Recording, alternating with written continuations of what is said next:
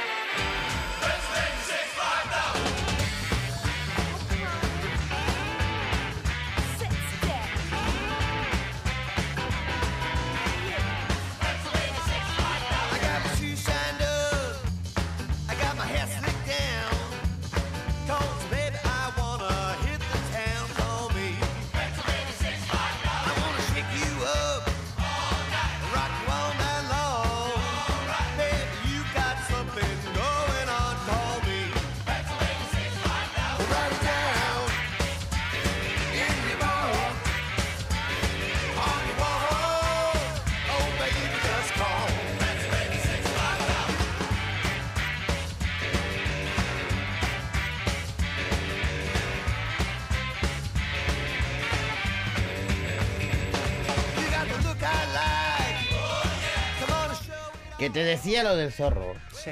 Porque eh, ya sabes que comenzamos siempre el programa con una banda sonora.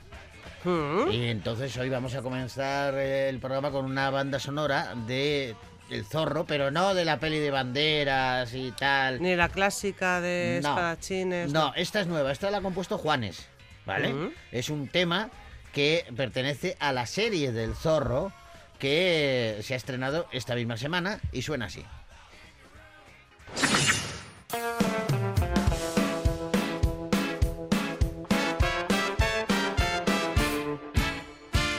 Este pueblo codicioso, carente de sentido, cada cual busca su propia aprobación. Si no es para todos, no es para nadie. Y aquí el hambre pide a gritos un mañana que pudiera ser mejor. Entre el baile y el tequila en una mesa de cantina es imposible negociar la rebelión. Prefiero ser un forajido sin retorno antes que ser cómplice de manipulación. Nacimos solos, solos nos vamos sin ninguna explicación. Cuando se tiene todo no se lleva nada.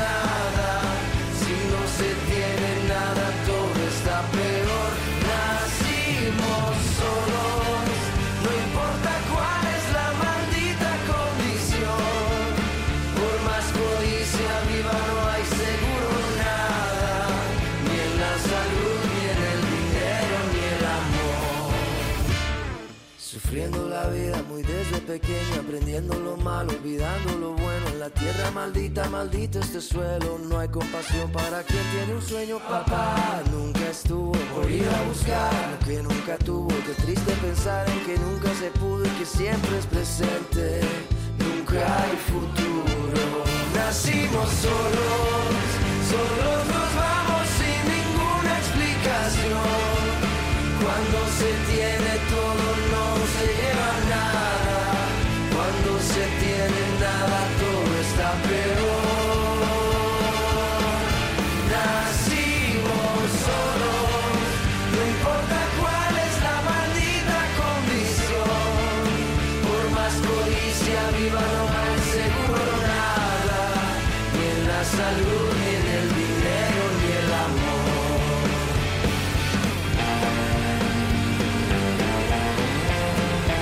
Pues es Juanes y esta es la sintonía que ha compuesto para la serie Zorro que protagoniza Miguel Bernardeu hace de- del Zorro, de este joven Diego de la Vega que se reencarna en, en este mítico héroe que lo que quiere es bueno pues eh, eh, salvar al pueblo de California en el año 1834. ¿vale? Esta- este personaje nació en 1919. Sí, el zorro. Eh, el zorro, Sí. ajá.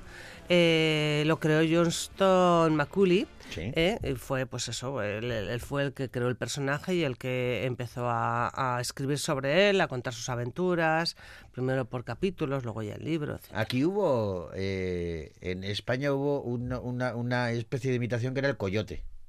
Ah, que sí. tuvo mucho éxito, ¿eh?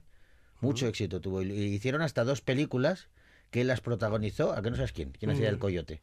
El coyote también era parecido, era, lo que pasa es que llevaba con una especie de sombrero mexicano y llevaba antifaz también y era pues Pero era, era un no era de dibujos entonces. No, no, no, lo hacía Coronado, José Coronado. Ah, mira. Sí, sí, hizo dos películas del coyote. Pues no me acuerdo yo ahora de eso. Pues sí, sí, sí, no pasaron con más pena que gloria. Ah, igual es por eso. Pero sí, sí, sí, sí, hicieron. Y la, y la serie esta de la que hablamos, eh, con Miguel Bernardo como mm, principal protagonista, ahí están también Renata Notni, Rodolfo Sancho, eh, Emiliano Zurita, Paco Tous, en fin, Joel Busquets, eh, Bueno. tienen un montón de, un reparto importante. Y, y vamos a dar un pequeño aperitivo, suena así. Gracias al gobernador, los rancheros son cada vez más ricos, los campesinos e indígenas más pobres. ¡Fuerte! Si lo pierden todo, entonces pierden también el miedo. Y si pierden el miedo, entonces correrá la sangre. He venido a hacer justicia. Este traje no es de quien lo lleva. Es de todos. Es esperanza. Es una promesa. ¿Ha venido a arreglar sus asuntos y volver a España? ¿O piensa quedarse? Codicia, soberbia, vanidad, asesinato. La lista es larga. ¿Dónde se oculta Zorro? Aunque lo sepan, no lo van a decir, gobernador. ¡Quémelo todo! Acabamos de empezar una guerra. Bueno, eh, quizá lo que distingue a esta serie de otras versiones del zorro es que aquí el personaje eh, es eh, un Diego de la Vega más joven que en otros proyectos, ¿vale? Que está encarnado, como decíamos, por Miguel Bernardo, que es el protagonista. Bueno, pero eh, ha llegado el momento que vayamos al cine, ¿no? Yo creo que sí. Vamos es al hora. cine.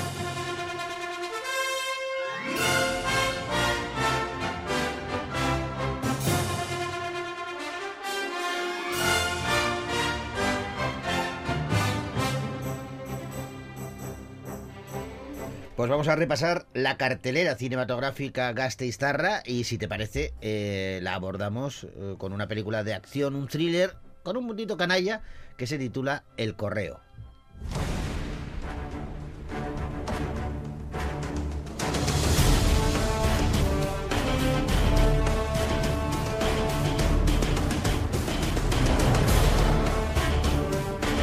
Hablamos de una película que está inspirada en hechos reales, cuya historia se entrelaza con los momentos pues, más emblemáticos de la historia reciente. Hay que retroceder hasta el año 2002. España entra en el euro y es tiempo de oportunidades para los listos. Listos como Iván, un chaval de Vallecas al que su barrio pues se le queda pequeño. Iván trabaja como aparcacoches en un lujoso club de golf de la capital, pero pronto va a dar un gran paso. Se va a convertir en correo belga para una organización internacional dedicada al blanqueo de dinero y va a empezar a transportar maletines rumbo a Bruselas y Ginebra. El dinero negro fluye en la Costa del Sol. Empresarios de la construcción, políticos, eh, corruptos, eh, banqueros, deportistas, hasta la mafia china, todos están mezclados en ese negocio. Iván mira a lo más alto y quiere esa parte del pastel, aunque no tenía nada, se atrevió a tenerlo todo. Claro, hasta que todo explotó. ¿Qué hace un tío de Vallecas en un contenedor que ha viajado desde España hasta Hong Kong con 1.550 millones de euros? Esta historia comienza unos años antes. Puedo confiar en ti. Por supuesto. Todos esos que ves aquí, todos confían en mí. Me convertí en correo belga. Movía dinero negro de Madrid a Bruselas. No te acerques a mi hija.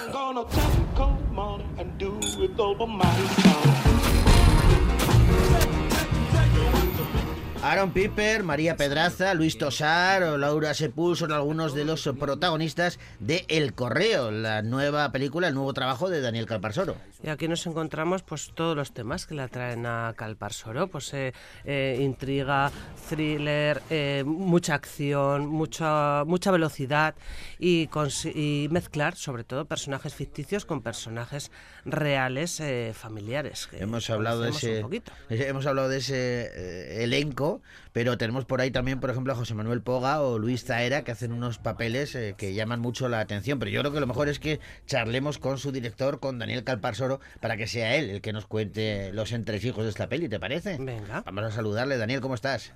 Muy bien, muy bien. ¿Qué ¿Cómo? vosotros, Joseba y Arancha? Encantados de saludarte como siempre, de, de charlar un rato contigo con película nueva de alto voltaje, El Correo. Eh, eh, eh, te llaman mucho a ti esas películas en las que eh, uno está sufriendo en la butaca porque no puede dejar de estar en tensión desde el principio hasta el final, ¿eh? Bueno, pero en este caso, el caso del correo, yo creo que es diferente porque es una peli que, que es muy disfrutona, ¿no? O sea, va- es trepidante, es verdad, Sí. va toda pastilla, eh, tiene un punto canalla, pero es muy disfrutona. O sea, yo creo que la película, lo, una de las cosas que, que más me gusta a mí, que más nos gustó desde el principio del proyecto, era poner al espectador en el punto de vista de, de estos criminales que, que te acaban seduciendo, ¿no? Como Aaron Piper, que Sí. yo creo que está fantástico, o Poga, que lo hace muy bien, o, o Luis Tosar también, o María Pedraza, el propio Luis Taera, aunque aquí hace un papel de, de hombre bueno. Pero vamos, que creo que la película al final tú dices, oye, ¿y ¿por qué quiero yo que le salgan las cosas bien a esta gente si me están robando? Sí, sí, eso, eso suele pasar en muchas películas. Yo creo que, fíjate, el secreto de, de que empaticemos eh, con los personajes eh, en esta es, eh, es la comedia. Es, sí hay un toque canalla, como tú decías, que lo pone el humor. ¿Cómo, la- cómo has administrado tú eh, eh, estas dosis eh, de comedia? Bueno, más que comedia, ya te digo, yo, yo creo que es eso, más es más un punto canalla, cierta ironía, no sé. Sí, Pero lo hemos hecho desde, es un poco general, ¿no? Porque claro, como es una película que va tan rápido, las secuencias son cortas y, y entonces, bueno, eh, el brillo de los actores en, a la hora de hacer el papel, eh, pero siempre desde un punto realista, contenido, no forzado, y luego con la música, el montaje, y bueno, sobre todo la música, que creo que le da un tono muy, muy definido, muy claro, y creo que es un poco una labor de todos, ¿no? consigues algo muy difícil, ¿eh? Porque eh, a- hasta queremos que nos engañe el político corrupto. es que es imposible, ¿verdad? Pero Sí, sí. es que Poga está fantástico, además. ¿Cómo pensaste en Poga? Porque es que es, destaca una barbaridad en la peli, ¿eh? Sí, hombre, es que le viene, el papel le viene al dedo porque es un encantador de serpientes el personaje de Ocaña. En realidad lo que hace es, es- es terrible, pero claro, no queríamos, lo que no queríamos era hacer una película leccionadora ni discursiva, ni queríamos hacer un panfleto. Yo creo que está ahí, los hechos por sí mismos cuentan. Entonces, eh, ahí están. Y de hecho los utilizo más que nada para como elemento también cronológico, ¿no? De marcar esa década. Pero pero bueno, yo creo que eh, el, el encanto que tiene que tiene Poga es, es fundamental y creo que para, para desarrollar ese trabajo hay que tenerlo también, ¿no? Porque al final es, es un político de estos que las señoras le darían, eh, no sé, albóndigas o lo que sea en el Sí, sí. pueblo, El tupper, como sí, alguien sí. como muy querido y que en el fondo es un mangante, ¿no? Que es como son estos mangantes al final, que son seductores, ¿no? Está claro. Oye, eh, hablabas antes de Aaron Piper, eh, hace también un trabajo espléndido y también es cierto que eh, encarna a ese personaje que eh, de alguna manera todos también, cuando hemos comentado, porque esto, eh, lo que tú tratas en la peli es algo que se ha comentado a diario desde hace veintitantos años, eh, cada vez que ponemos cualquier informativo en, en televisión, ¿no? En, en- en Petit Comité, porque públicamente es políticamente incorrecto decirlo, pero en Petit Comité todos hemos comentado alguna vez, bueno, y si tú estuvieras en estas circunstancias, si tú Mm. fueras concejal y si tú tuvieras a tu alcance, ¿qué harías? No sé qué. Aquí, eh, eh, Aaron Piper eh, ejemplifica el papel de ese chaval que dice, yo también me- quiero mi parte del pastel, ¿no? Eh, a mí me toca, se está dando cuenta de que a su alrededor el dinero eh, corre y más que correr vuela Mm. y dice, ¿por qué no me puedo llevar yo una parte de todo esto? Sí, sí, así es. Y no solamente es así en, en la película y es así en ese momento sin- eh, histórico, sino que yo creo que sigue siendo igual. Lo que pasa que igual antes el crimen estaba más democratizado, es decir, que, que estaba más abierto a cualquier persona y ahora el coto de caza es más restringido. Sí. Pero vamos, de alguna manera el personaje de Aarón, que es un chico de Vallecas que, que quiere, como dices tú, que quiere su parte del pastel, eh, en realidad está, yo creo que fantástico en la película por dos cosas y por, y por eso hace también el personaje, porque aparte de su talento, eh, el tío tiene cierta calle, o sea que es verosímil, que es que le da veracidad ¿no? al hecho de que, de que sea de, de Vallecas.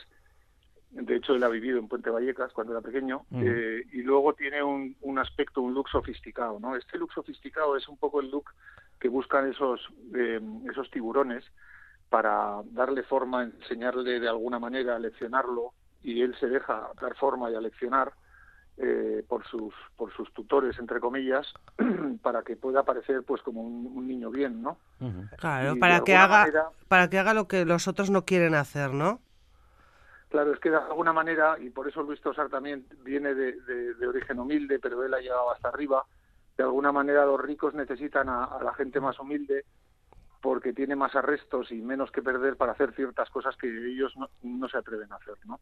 Aunque luego se lleven el 70% del beneficio. Y yo creo que eso eh, cuenta muy bien lo que pasó aquí, lo que creo que, que pasa, aunque yo creo que hoy en día eso está un poco más restringido. Dicen que el cine de alguna manera refleja eh, la historia de cada país. Eh, eh, eh, Estos son cosas que ocurrieron no hace demasiado tiempo, estamos hablando de principios de, de este siglo, eh, 2001, 2002 más o menos. Eh, eh, claro, eh, el cine eh, deja constancia eh, de forma entretenida, en este caso, de una parte de nuestra historia. Bueno, la película narra lo que mucha gente llamaba la década prodigiosa, ¿no? Porque aquí todo el mundo estaba forrado, tenía pues, dos casas, tres casas, compraba pisos, vendía pisos y bueno, luego pues todo eso se fue al garete. Pero también te diré que la película es una película contemporánea porque a pesar de servir como recordatorio a aquellos que vivimos aquella época o de o bueno, o para las generaciones que no la vivieron, eh, pues para mostrárselo, estas generaciones cuando lo vean les va a parecer que es hoy en día. Y, y es que hoy en día las cosas no han cambiado realmente, han cambiado muy poco. Entonces, eh, por eso creo que es una película muy contemporánea. No solamente porque tenga una fotografía, un ritmo de montaje, una música y unas interpretaciones muy frescas y muy, pues eso, como dices tú, entretenida y divertida, sino porque realmente todo esto sigue sucediendo. Claro, está claro. Oye, eh, Daniel, ¿tú cuándo descansas? Porque me tienes preocupado. Eh, te- eh, tienes un nivel de... de- de- Por de- la noche. pero, pero es tremendo. Haces, eh, hay, hay cada, cada cierto tiempo tenemos que hablar con Daniel Carpasoro porque hay una nueva película eh, suya. Además, películas Sí, que si no generalmente... cine, es televisión. Sí, pero películas que además generalmente funcionan muy, Sí, muy sí. bien. Y, y, y cómo lo haces? ¿Qué, ¿Cuál es el calendario? ¿Cómo te administras? Bueno, esto es lo que hay, ha venido una buena ola y estoy surfeándola básicamente. Y bueno, espero, me encanta hablar con vosotros porque eso significa que tengo trabajo. Eh, Eso está genial. Oye, eh, eh, pero es cierto, eh, te- ¿hasta qué punto te preocupa a ti eh, la audiencia que tienen tus, tus películas? Entiendo que eh, tu trabajo ya está hecho, pero también es cierto que estás haciendo una, un cine que va destinado a que lo vea el público. En tu caso, la mayoría de las veces funciona muy bien, pero ¿hasta qué punto te preocupa a ti eso? Bueno, siempre, eh, hombre, obviamente te preocupa porque es un cine que está hecho para que lo vea la gente, no para que lo vea el público. Lo que ocurre eh, de alguna manera es que hoy en día, pues las películas tienen dos vidas, ¿no? Tienen una vida en, en las salas y luego tienen una vida en las plataformas. Entonces, bueno, en el balance, pues tienes que sacar buena nota para seguir trabajando, básicamente. En este caso es una película independiente, de producción independiente, que realmente nos la jugamos mucho en la taquilla eh, aunque está bien financiada, pero claro, eh, es una película que hay que ver en el cine realmente, porque es una película súper visual. Es una película que hemos rodado en tres países, que hemos rodado en tres provincias, en no sé cuántas ciudades, que visualmente pues es muy rica, ¿no? Y creo que que con la música y con bueno to- todo lo que es la película y la propia historia pues en un cine se, se disfruta a tope Oye, eh, hablamos de que tu peli, eh, El Correo, eh, transcurre en el año 2002. Eh, siete años antes eh, se estrenaba Salto al Vacío. Eh, ese fue tu, tu salto, nunca viene mal este repetirlo, eh, al largometraje. Eh, ¿Cómo ha cambiado el cine desde entonces y cómo has vivido tú esa evolución? Bueno, a ver, eh, ha cambiado, pues no sé, no sé muy bien cómo ha cambiado, quiero decir, tampoco ha cambiado tanto.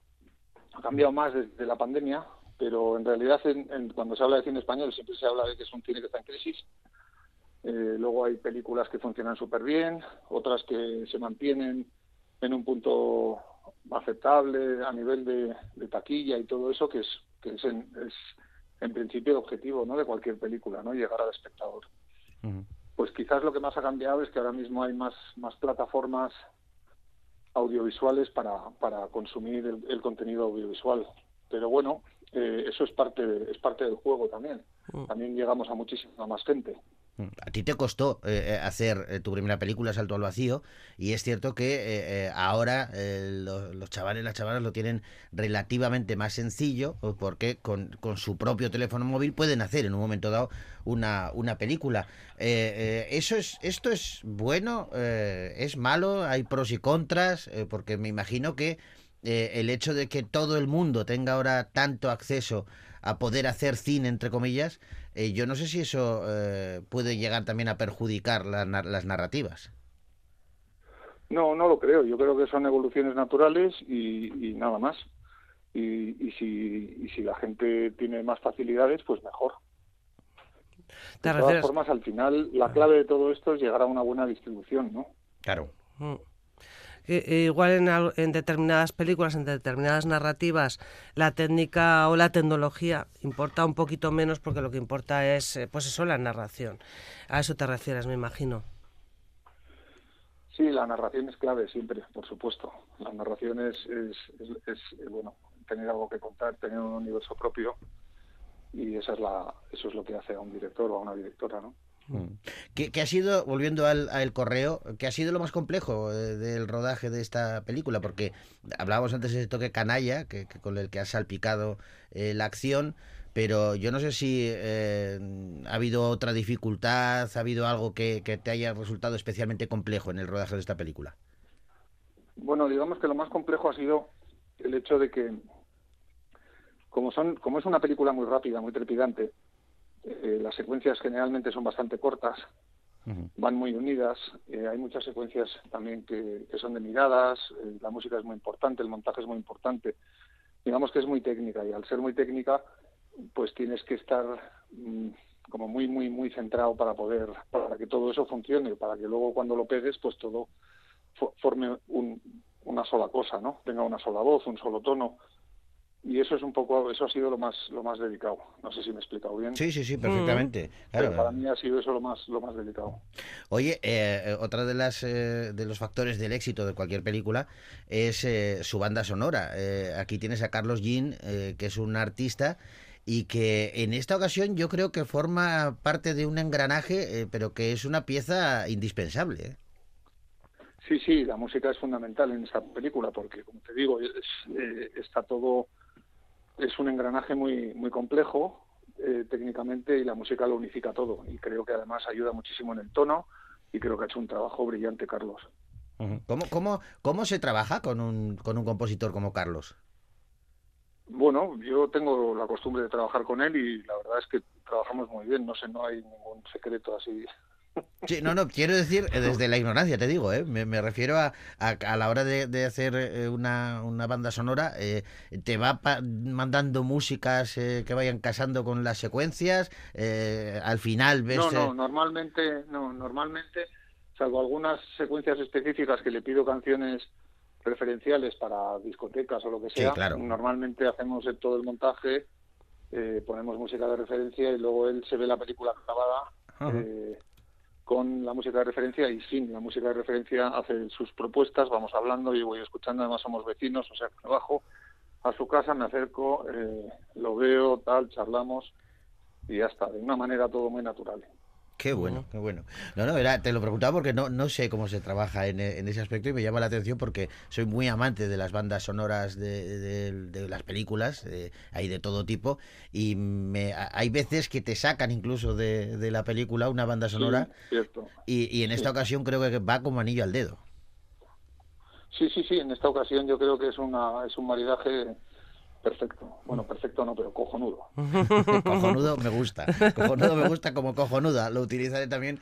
Es la peli El Correo que nosotros recomendamos, este thriller canalla eh, de, con- de- de una historia muy reciente eh, que no sé si desgraciada o afortunadamente todavía se repite y que de todas maneras, fíjate, hablábamos antes de esa repetición, pero estamos hablando de que la picaresca española se estudia en literatura desde hace siglos Mm. y, y de alguna manera eh, no deja de ser picaresca, ¿no? Eh, eh, lo, que cuentas tú en la Sí, película. La picaresca forma forma parte de, de nuestra cultura, pero también te diré que yo creo que forma parte del ser humano. O sea que Sí, eh, eh, cuando hubo la crisis de 2007-2008 fue una crisis mundial. Ajá. Sí, sí, sí. Sí, sí, sí, No, del por ser humano. en Occidente, quiero decir. No Sí. fue solo aquí. Sí, sí, sí, es cierto. Somos como fichas de dominó, ¿eh? Se cae una y se caen todas. Eso es así. Bueno, oye, que te felicitamos, te agradecemos como siempre que hayas charlado con nosotros, te deseamos lo mejor para el correo, eh, que de verdad la recomendamos porque van a pasar un rato fantástico en, el- cine. Y estoy de acuerdo contigo en que es una de esas películas que hay que ver en gana mucho en pantalla grande porque te metes de lleno en, en una historia y, y pasa volando además así que la recomendamos y lo dicho un abrazo grande Daniel y, y de- ojalá hablemos dentro de poquito de otro nuevo trabajo Eso. Gracias, Joseba y Arancha, a Esquer y a Racha León. Es que, vaya, que- vaya muy bien. Un abrazo, Agur. Un abrazo. Agur, agur. Thank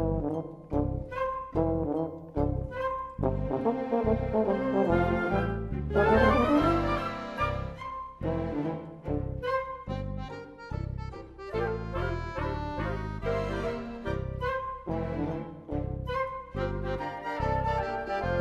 Pues continuamos y lo hacemos con música ponemos un poquito de bandas sonoras ¿te parece? A ver, ¿cuál? Depende. Pues mira, eh, como estamos ahora, hemos empezado con una serie de televisión, seguimos, ¿vale? Porque ya sabes que ahora está muy mezclado esto del cine y la tele. Sí. La ficción televisiva tiene mucho de cine y, y tiene unas bandas sonoras alucinantes. La, la semana pasada Sí. recordábamos una, una serie que es muy reciente, Berlín, Sí. un- una Spin-off, llama, de, ¿no? de La Casa de Papel.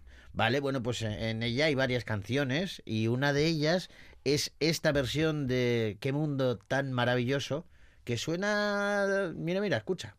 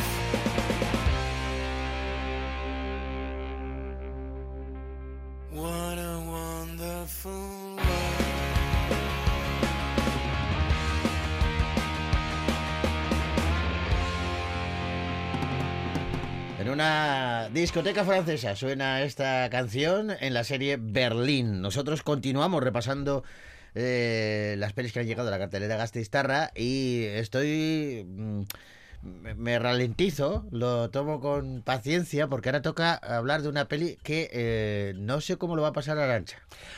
Bueno, pero es una peli que ganó en el último festival de Sitges. Dicen que Yo es lo- una mal. peli que causa terror absoluto. Sí, Hablamos sí. de Cuando acecha la maldad.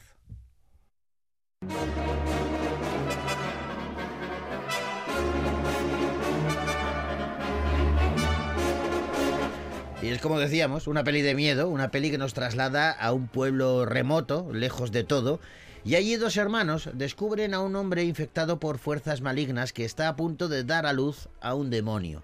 Desesperados, advierten a los vecinos del pueblo sobre el horror y, bueno, los peligros que se están gestando. Y aunque tratan de evitar la entrada del mal en su pacífico mundo, los hermanos descubrirán la terrible verdad. Es demasiado tarde. El demonio ha nacido y está empezando a dejar su rastro inconfundible de locura y maldad, arrastrando a todo lo que le rodea consigo.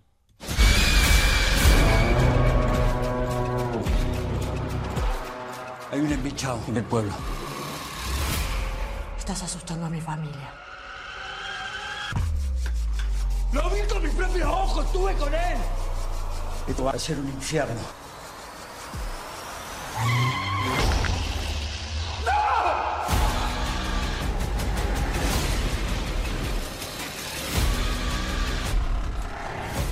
Ezequiel Rodríguez, eh, Demian Salomón o Silvina Sabater son algunos de los protagonistas de Cuando acecha la maldad, una película que ha escrito y ha dirigido Demian Rugna. Mm.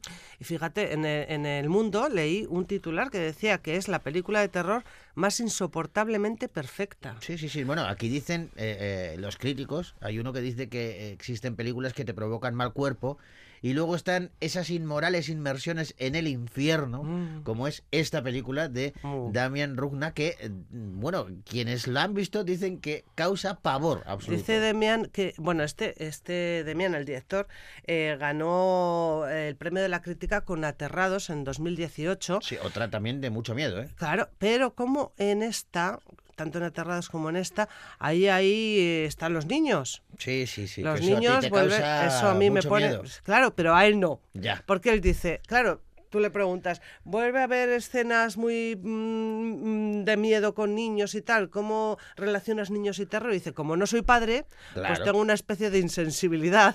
Pero hablando de aterrados, que has citado tú esa, esa primera película de terror eh, del director argentino, que eh, fue un exitazo tremendo, lo que sí es cierto es que eh, cuando acecha la maldad es otro, otro, otra vuelta de tuerca, no tiene nada que ver. Dentro del mismo género son películas distintas. Yo no sé eh, cómo, cómo ha llegado eh, este director a esta película. Es mejor que nos lo cuente él mismo.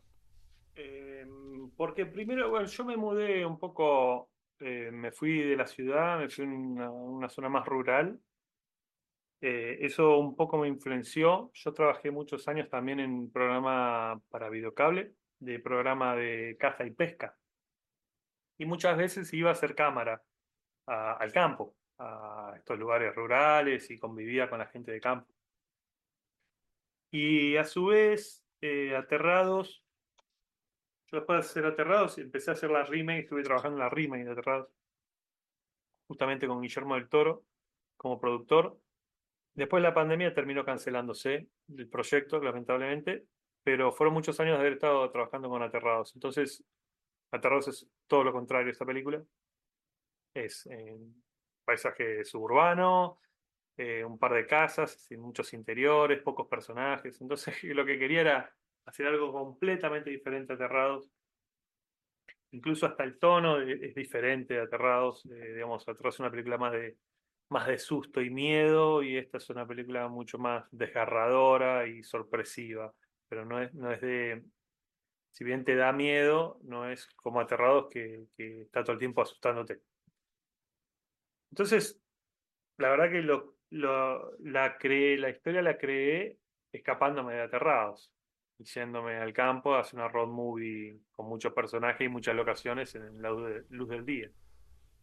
Eso es lo que nos cuenta, claro, tiene, es muy distinta, pero al final ¿de dónde le viene la, la, la, la inspiración ¿no? para, para hacer una, una historia de terror psicológico también, como es eh, cuando acecha la maldad? Creo que son varias cosas, pero yo creo que las dos cosas más fuertes era que un, un guion que nunca escribí, que siempre tuve en mi cabeza, sobre cómo los medios de comunicación pueden hacerte cambiar la realidad, cómo pueden hacerte cambiar tus pensamientos y en cierta forma alienarte y convertirte en una persona que no eres y perjudicarte a vos mismo. Esa idea de, control mental que deviene en un fascismo alrededor del planeta, lo estuve intentando explicar en un guion que nunca escribí, pero que siempre estuve madurando en mi cabeza. Y que después se vio en, en esta película, entonces empecé a utilizar muchos elementos de, de ese guion que nunca escribí, empecé a utilizar elementos en esta película, otros reflejos de mi realidad acá en Argentina, es- y yo supongo que también pasa en todo el mundo, ¿no? Los pesticidas, eh, la vida en el campo, la contaminación. Nosotros acá tenemos mucho, mucha plantación de soja, es decir, el país se mantiene vivo por la cantidad de soja que se planta para mandar a China. Y el descontrol de los, de los, de los pesticidas en pequeños poblados, por lo general gente muy pobre, enferma de cáncer. Entonces, esa idea de, de un enfermo en el medio de la nada, en el medio del monte de nuestro, de nuestro campo, eh, esa familia pobre que tiene un enfermo, siempre pensé que que- qué horror, ¿no? Lo, lo que, lo que puede llegar a estar dando esta gente y que nosotros pasamos con el auto, con la ruta y, y enseguida nos olvidamos y seguimos con nuestra vida. Entonces siempre me, me he pensado qué sucedería si en vez de una enfermedad tener una persona poseída por un demonio. Y, y entonces, bueno, esas son terminales neuronales que se empiezan a conectar con ideas, con otras ideas, con reflejos de, mi entorno y se transforma en esta, en esta de terror.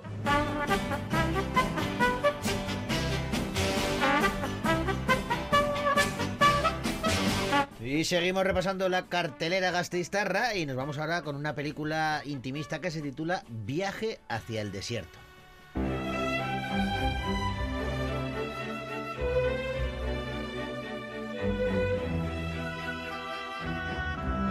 La escritora Ingeborg Bachmann ha derribado el bastión dominado por los hombres de la literatura en lengua alemana y lo ha hecho gracias a su poesía. Aunque todavía es joven, Ingeborg Bachmann se encuentra en la cima de su profesión cuando conoce al famoso dramaturgo Max Frisch. Su amor es apasionado, pero las rencillas profesionales y personales empiezan a perturbar la armonía entre ambos, y cuando Ingeborg tiene problemas, sus amigos están ahí para ayudarla, entre ellos Hans Werner Hense y el joven Adolf Opel, un periodista vienés y el hombre de letras. Juntos van a viajar al desierto, y en este viaje Ingeborg encuentra el camino de vuelta a sí misma y sobre todo a su escritura. Este condenado calor me está matando. Yo lo encuentro maravilloso, este peligro. Es la única poetisa seria de toda Alemania. Sí, lo sé. Ya has cautivado a otro hombre esta noche. Siempre he estado en contra del matrimonio. Es una institución incompatible con una mujer que trabaja, piensa y actúa de forma libre. Ingeborg Bachmann, Max Frisch. Me fascinó de inmediato. Era una voz novedosa, la voz de una mujer. Viaje hacia el desierto es una peli que ha escrito y que dirige Margaret von Trotta y que protagonizan Vicky Krieps, Ronald Zerfeld y Tobias Retz, entre otros. Una película que se estrenó en la Berlinale y, y habla pues de un momento muy concreto de la vida de esta poetisa que fue una de las escritoras en lengua alemana más importantes de- del siglo XX.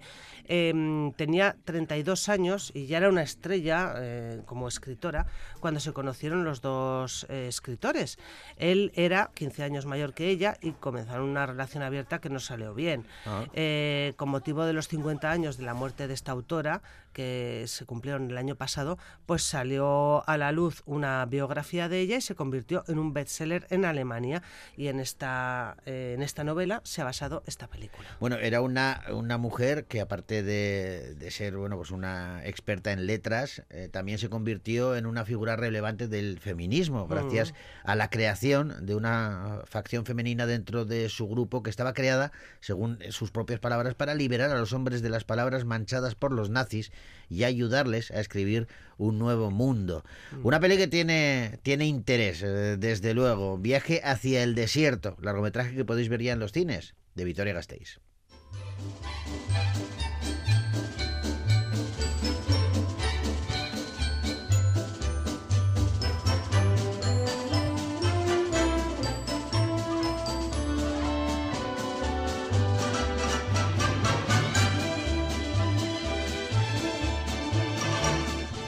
Y vamos con una comedia romántica que se titula Cualquiera menos tú.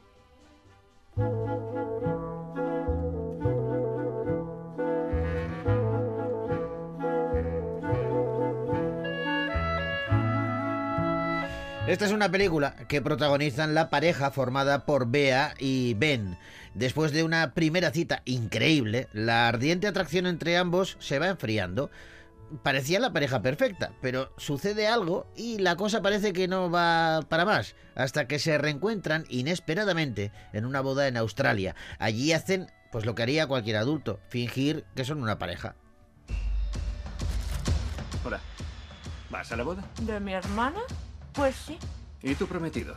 ¿Es él? Hola, soy Ben. Fui su rollete cuando os disteis un tiempo. Wow, eres un crío. Es un vuelo largo. ¿Quieres algo de primera clase? No, estoy bien de creatina y de inseguridad por micropene. No tengo nada micro. ¿Qué cojo? Es el capullo con el que salió Vi cuando lo dejó con Jonathan. No podría estar con alguien como él. La tía es un desastre. Nos van a arruinar la boda. Perdón. ¡Ven! Pero bueno. Will Gluck es el director y el guionista de Cualquiera menos tú, una peli que protagonizan Sidney Sweeney, Glenn Powell y Alexandra Swift, entre otros. Una um, película, una comedia romántica, como contabas antes, que ha trascendido un poquito eh, las pantallas porque eh, se habla de rumores de lío, lío, Lío, lío. entre los protas. Claro, porque eh, los fans eh, se, se enteraron de que la- el, el actor, eh, que era el protagonista de Cómo deshacerte de tu jefe, Sí. pues había puesto final a su noviazgo con una modelo, con Gigi París, antes de empezar el rodaje. Y bueno, ya se conocían y ya mm, le sacaron unas fotos así un poco Ah, picantes. en planitos, Sí. en plan un poco como que se llevan muy bien y tal, bueno. Y ha ido hasta Lola esta, esta Mira, relación. bueno, fíjate. a veces todo No son- forman parte de campañas publicitarias, hay que recordarlo, Eso ¿eh? sí, hay que decirlo Todos también. estos Que tienen, rumores. que tienen que hacer promoción y durante la promoción tienen que hacer como que se llevan bien también. Claro, bueno, igual se llevan ¿Eh? bien, eso no, no una cosa no quita la otra. Fíjate, eh, eh, Sydney Sweeney, que es eh, una de las protagonistas de esta película, es una actriz que dio el salto a la fama con la serie Euforia, por eso la conoce mucha Claro. gente. También la, la hemos visto en algún capítulo de White Lotus, otra serie de éxito.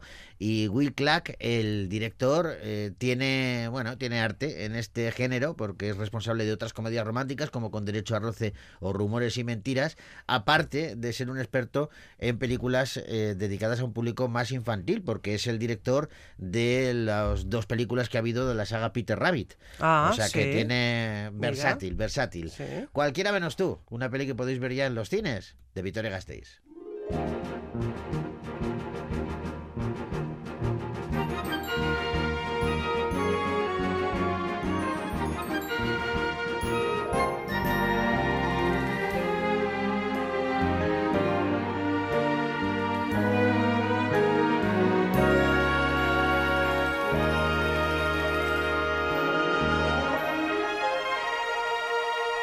Bueno, pues vamos a ir acabando. Todavía nos quedan eh, películas eh, que comentar que han llegado a la cartelera esta semana, pero mm, se nos echa el tiempo encima y siempre nos gusta acabar con un aperitivo, una peli de, de esas que vamos a ver dentro de muy poquito.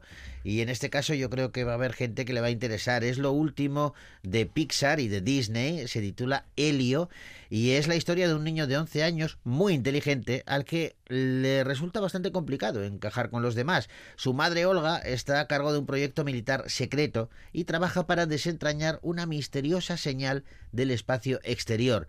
Pero sin embargo, es el niño, Helio, el que consigue hacer contacto con los alienígenas y es transportado a otro planeta donde será confundido con un embajador de la Tierra. Durante siglos hemos acudido al universo en busca de respuestas. En 2024, el universo acude a nosotros. Traednos a vuestro líder. Hola, ¿me oyes? Cariño, ahora me pillas fatal. Vale. Adiós. Te quiero. Te quiero. Te quiero. Te quiero. Tiene buena pinta la historia de Helio, ¿eh? Adrián Molina es el director de esta peli que se estrenará muy cerquita del verano, en junio de, de este año. Tiene un parche en el ojo el niño, tiene ojo vago que llaman. ¿no? Sí. El, el protagonista. Pero es muy, muy inteligente. La tiene peli muy buena pinta pinta. bien y eso. No, que tenga que sea ojo vago no quiere decir que sea vago el niño. ¿eh? No, no tiene que ver. No tiene que ver, hombre. No, que no. No tiene que ver. Aunque yo tenía un tío que tenía el ojo vago y se le extendió a- por todo el cuerpo. ¿eh? Se, se volvió vago entero. Pero bueno, en cualquier caso, eh, era un, un aperitivo y ya tenemos que despedirnos ya.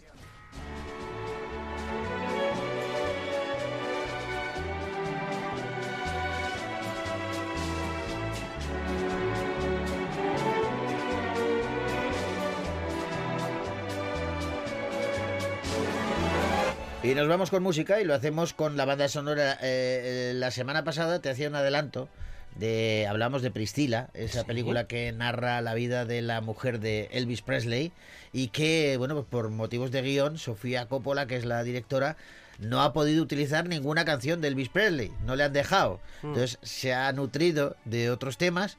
Quienes han visto ya la peli dicen que la banda sonora es fantástica y nos vamos a despedir con otro tema de esta película que llegará dentro de muy poquito. Son The Soul Stirrers y pertenece esta canción a la banda sonora de Priscila.